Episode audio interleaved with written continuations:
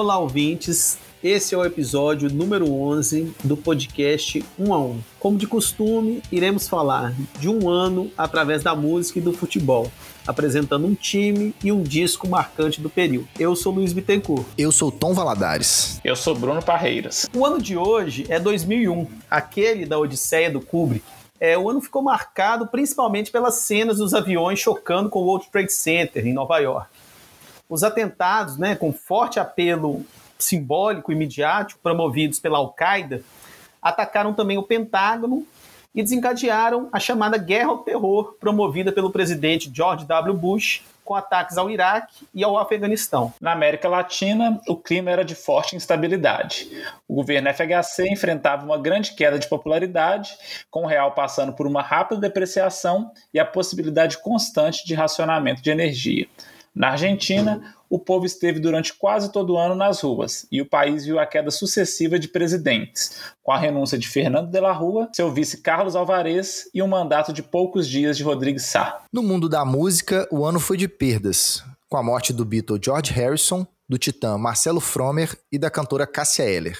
Enquanto no mundo do entretenimento era lançado o console Xbox e o primeiro reality show de grande sucesso na TV brasileira, a Casa dos Artistas quebrava recordes de audiência, liderado por figuras como Bárbara Paz, Supla e o ator pornô Alexandre Frota.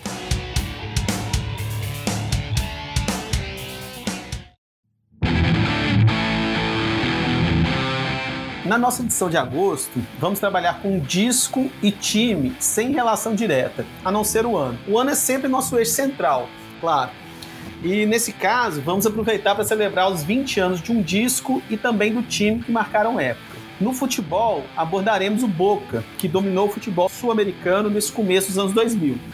Na música, será a vez do disco de estreia dos Strokes, ou Is This It? Segue com a gente então.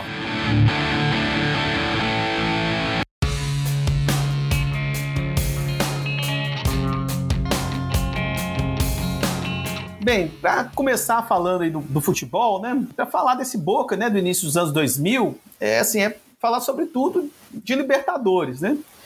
E da grande hegemonia que esse time teve, né, nesse momento no futebol sul-americano. Mas antes da gente falar do time propriamente, né, desse período dominante do clube mais popular do futebol argentino, é, é, bom lembrar que esse, esse momento veio depois de mais de duas décadas de fracassos e até um certo ostracismo do clube Senese.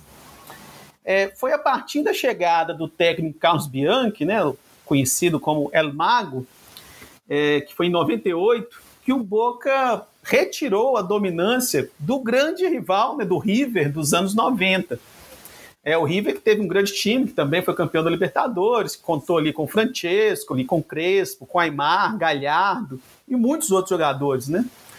E aí, né, logo no início, o, o, Boca ali, a partir de 98, foi retomando essa hegemonia, conquistou primeiro a Argentina, depois a América e o mundo. É, então, para começar, acho que é bom a gente dar uma contextualizada na formação desse elenco super campeão do Boca. É, né, Luiz? Então, se aponta isso aí, né, que é importante, essas décadas aí de 80 e 90, elas foram, né, de vacas magras aí para o torcedor do Boca. É, o clube nesse período ele, né, ganha os, só é, o campeonato argentino em 81, 91 e 92, né? E aqueles dias de glória, de Libertadores, já estavam distantes, né? Por exemplo, aquele bi de 77, 78, né? Inclusive esse título de 77 aí, o Cruzeiro foi muito prejudicado lá na Argentina, né? Mas assim, é, voltando a falar do Boca, é, os adversários, né, deles, principalmente o River e o Vélez, tinham se tornado equipes superiores, né?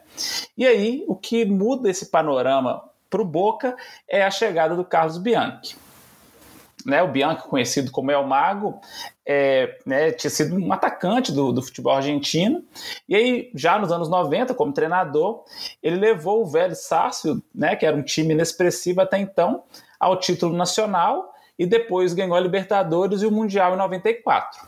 É, pouco depois, né, o Bianchi ele vai ter uma passagem pelo futebol italiano, ele treina a, a Roma né, na temporada 96-97, e aí volta para a Argentina para assumir o Boca né, depois disso, num trabalho de transição. E aí, né, chega no Boca, o Boca que tinha um time aí, né, com os últimos passos do Maradona, né, já veterano, e também a despedida do Canidia, mas em, é, contrapartida também era o momento de surgimento de uma promissora geração aí, né, contava com jogadores como Riquelme, Samuel, Esqueloto, Palermo, e, e, assim, além disso tudo, né, a partir de 98, é, chega aí para o Boca o Basualdo, né, já veterano, que era conhecido do Bianchi no Vélez, e também o trio de colombianos, né, o Córdoba, Bermudes e o Serna.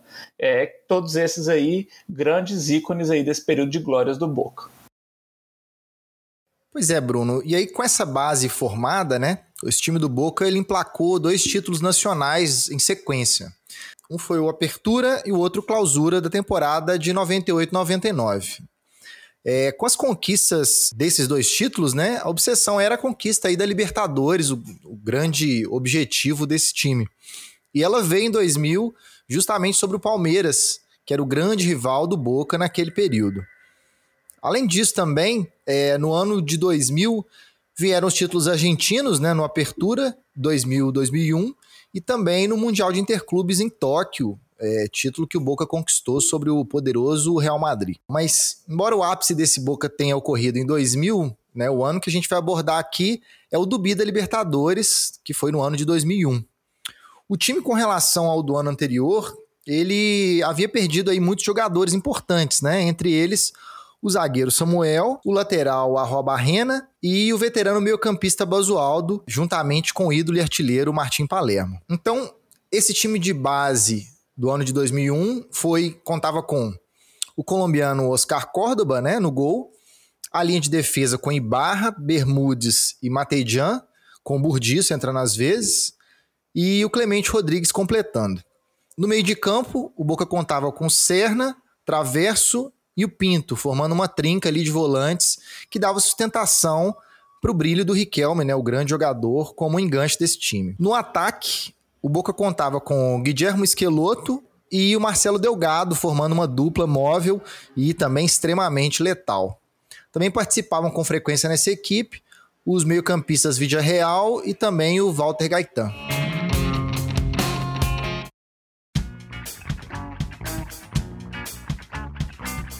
É, agora sim, né, falando já do time e tudo mais, falar um pouco da campanha Libertadores, né? É, o, o, o, Boca, na primeira fase, ele já começou muito bem. Ele estava no grupo 8 da Libertadores. E esse grupo tinha o Cobreloa do Chile, o Deportivo Cali da Colômbia e o Oriente Petroleiro da Bolívia. O Boca venceu os cinco primeiros jogos e só teve uma derrota na última rodada, já com o time meio reserva para o Deportivo Cali, uma derrota de 3 a 0 na última rodada. Nas oitavas, é, o adversário foi o Júnior Barranquilla, da Colômbia.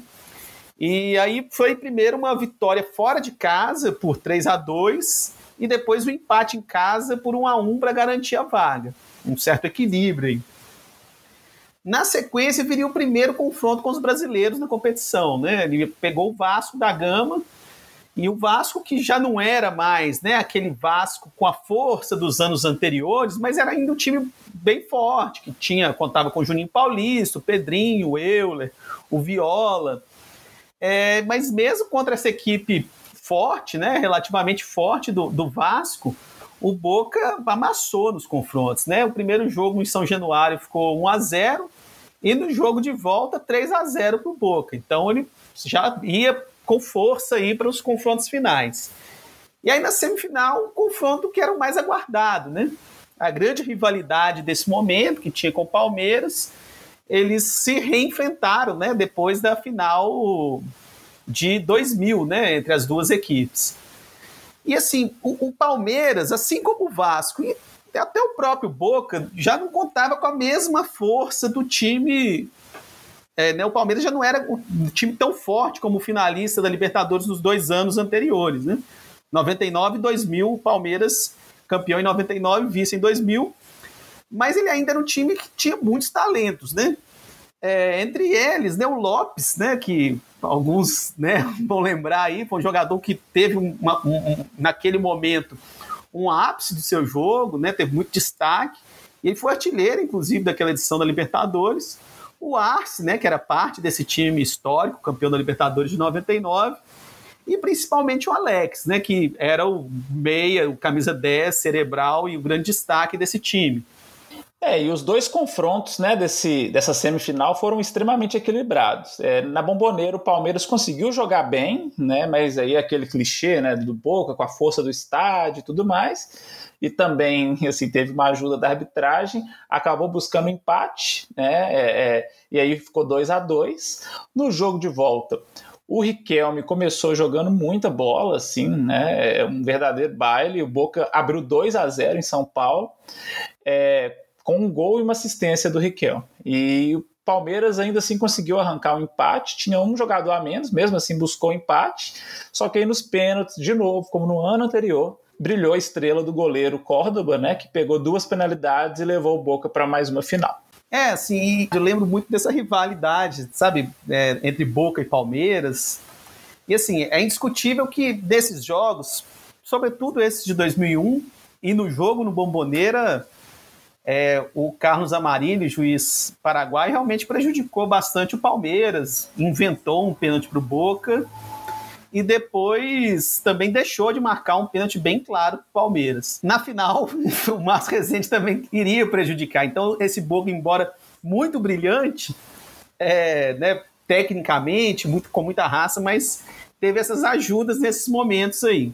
É, e passando então, né, dessa semifinal, dessa disputa, né, que foi forte entre o Palmeiras e o Boca, na final, é, o time argentino encontrou o Cruz Azul, né, um time mexicano chegando à final de Libertadores e chegando credenciado, né, tinha eliminado o River e o Rosário Central.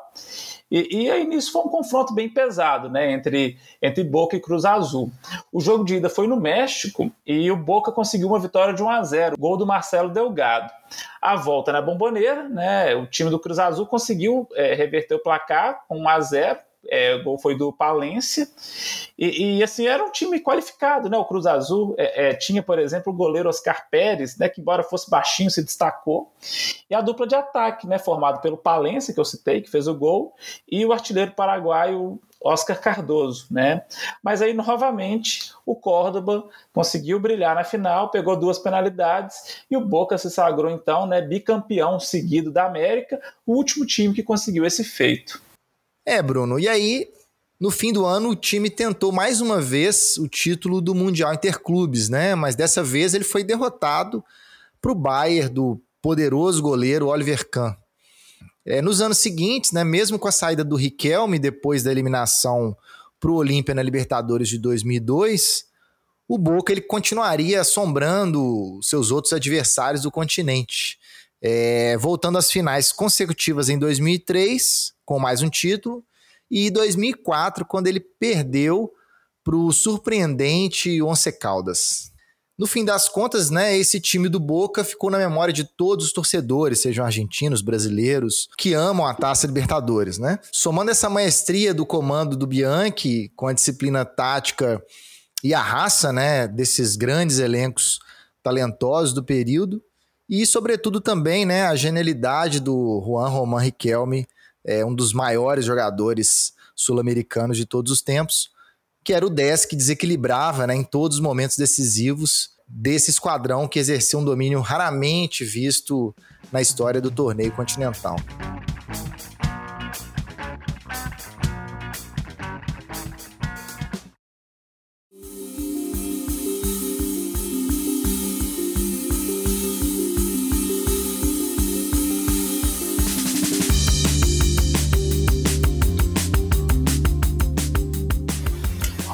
Agora é hora de falar de música, né? E hoje a gente vai falar de um álbum que cravou um papel bem importante aí, né?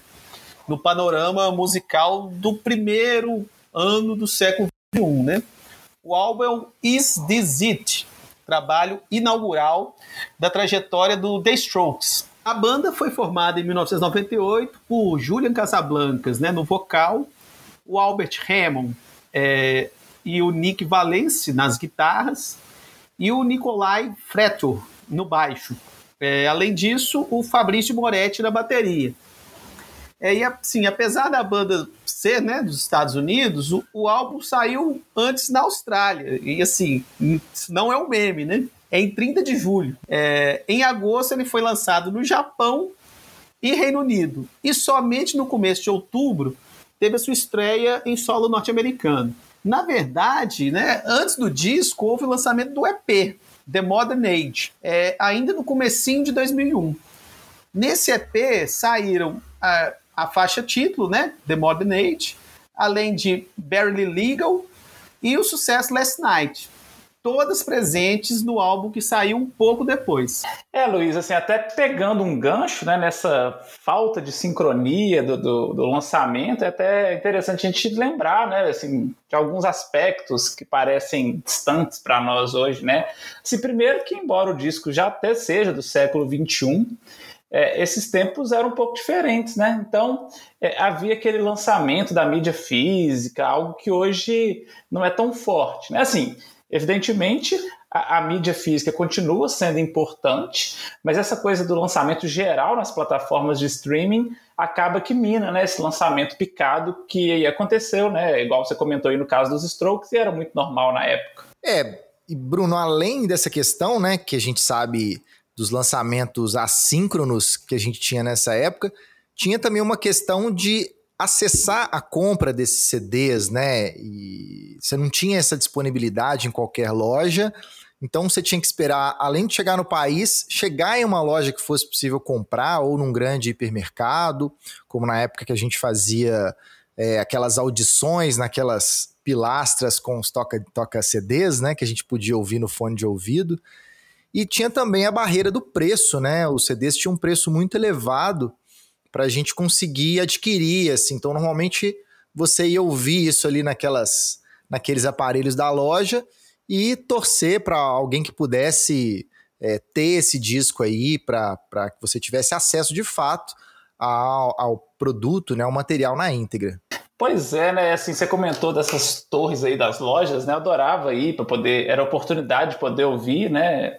CD. Naquela época era difícil comprar, era mais fácil comprar é, é, né, quando era coletânea, porque era mais barato. Na verdade, o primeiro som com CD na minha casa foi em 2001, e, e alguns anos depois eu lembro que é, é, eu peguei esse, esse, CD do Strokes e o próximo, né, o Room on Fire, é, e, e os, como os CDs eram curtos, né, eu até consegui gravar um CD só, um amigo meu gravou para mim, enfim, né, a gente está aqui lembrando né, esses tempos mais difíceis para se ouvir música, né, e aí até assim, é interessante para a gente pensar também em outros fatores, né, desse lançamento do disco de 2001, agora voltando a falar especificamente, né, do Is This It, é, é, por exemplo, essa coisa dos lançamentos serem é, é, separados, específicos em cada um desses países, tem a ver com, com datas de grandes festivais que eram realizados nesses países, né?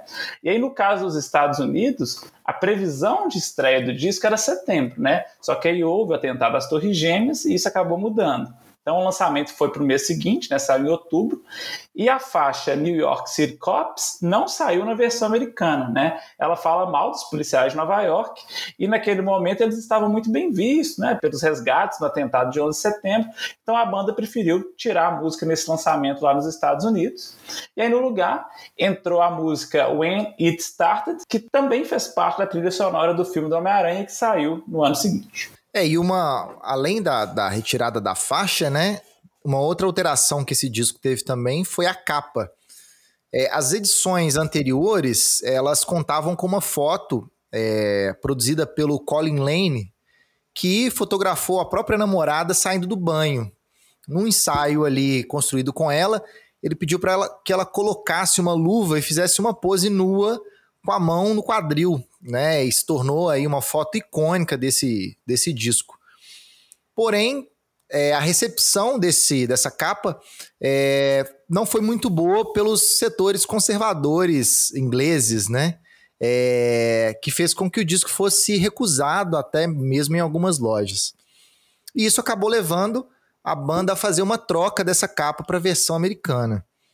No disco lançado nos Estados Unidos, a capa deu lugar a uma fotografia com né, uma composição mais psicodélica em tons amarelos e azuis, como uma alternativa à versão inglesa que tinha sido lançada até então. Essa foto ela foi feita de partículas subatômicas numa câmara de bolhas. É, inclusive, um trecho dessa imagem ela já, já havia aparecido no disco Graffiti Bridge, do Prince, que foi trilha sonora do filme de mesmo nome no ano de 1990.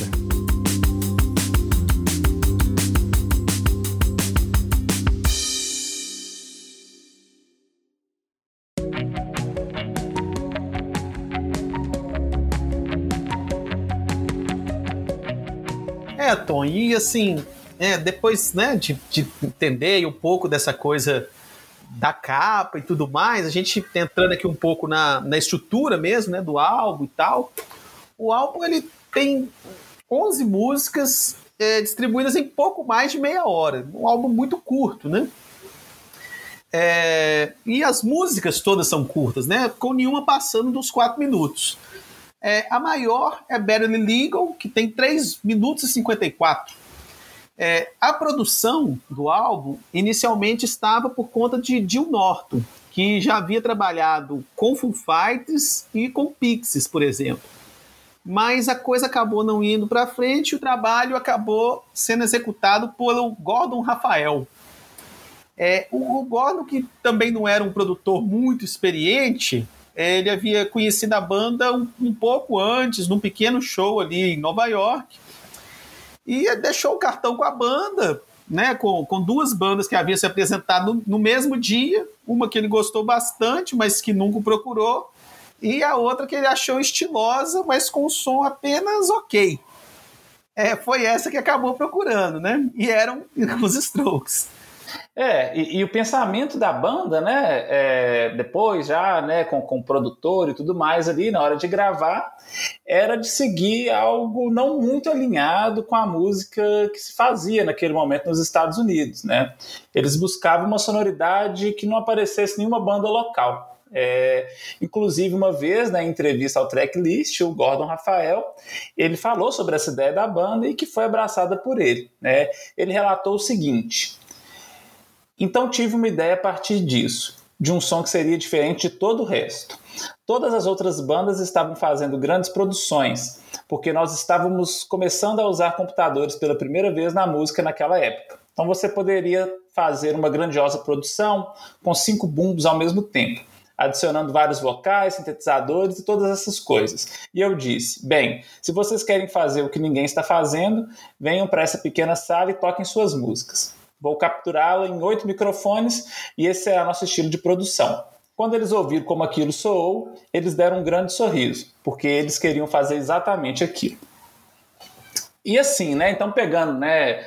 Depois dessa fala, né, do Gordon, é, e pensando no som dos Strokes, né, esse som aí mais sujo, mais cru, é, é, fazia uma retomada, né, é, do garage rock, né, e tinha uma roupagem um pouco diferente, mas com influências de Velvet Underground, Studios, Television, Buzzcocks. É, e o que a gente nota né, nesse disco é esse som mais cru, como eu comentei, porém bem trabalhado, né? Por exemplo, as duas guitarras fogem daquela lógica, né? Uma guitarra para solo, outra guitarra para base, por exemplo, né? Na verdade, essas guitarras meio que conversam, né? Elas se complementam aí, né? Os dois guitarristas tocando vão se complementando.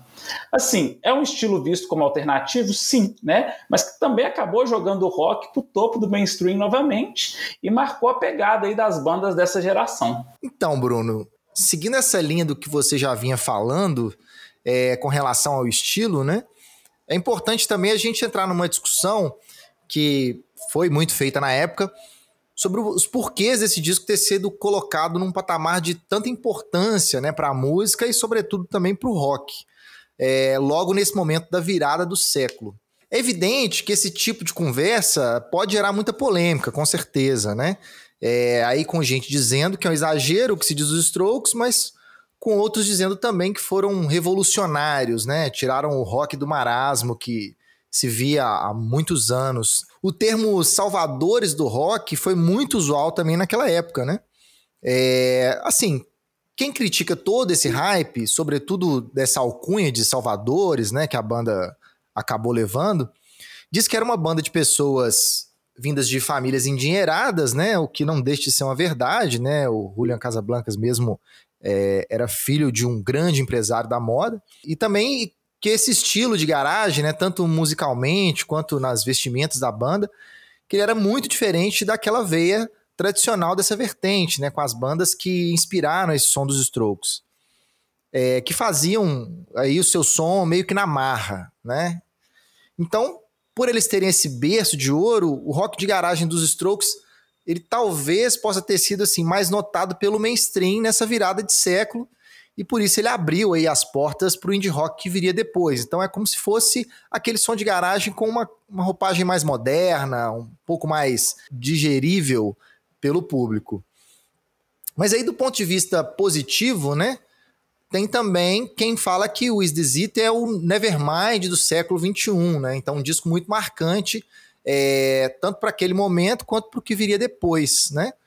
Coincidentemente, ambos os discos eles abrem a década. O Nirvana abre a década de 90 e o Strokes abre a década de 2000. E também mais do que esse início de década, né? O que a gente percebe é que eles cumpriram ali um papel de retomada do rock nas rádios, nos festivais, né? E pavimentaram também caminhos para as outras bandas que viriam a seguir, né? Tanto do estilo indie rock quanto bandas que já existiam e acabaram se encaixando ali naquele estilo. É, no caso do Is This It, né, essa primeira década de 2000 foi fortemente influenciada por esse disco. O indie rock se tornou uma força comercial e os nomes que surgiram na mesma época, né, de antes, como eu falei, que acabaram embarcando nessa, nessa cena, e também de um pouquinho depois dos Strokes, eles se tornaram nomes muito relevantes para a música, né? Aí tem os ingleses do Libertines, tem também o The Hives, o Franz Ferdinand, o White Stripes, né? O Arctic Monkeys e, e muitos outros nomes que podem ser citados que nasceram é, desse barco aberto pelos The Strokes. Bom, então é, é isso, né? Essa coisa dos exageros, né? É, tanto para um lado quanto para o outro, né? Tanto de pegar essa coisa, ah, o Strokes não é tudo isso, é uma, né, é um rock de garagem, de boutique e tudo mais, mas também esse exagero dos salvadores, mas o que a gente destaca aqui, eu acho que é para os três, assim, né, que, que o disco é sim um disco muito importante, muito bom e que marca uma época, né, ele, como você mostrou aí, ele influenciou uma série de bandas dessa primeira década dos anos 2000 aí.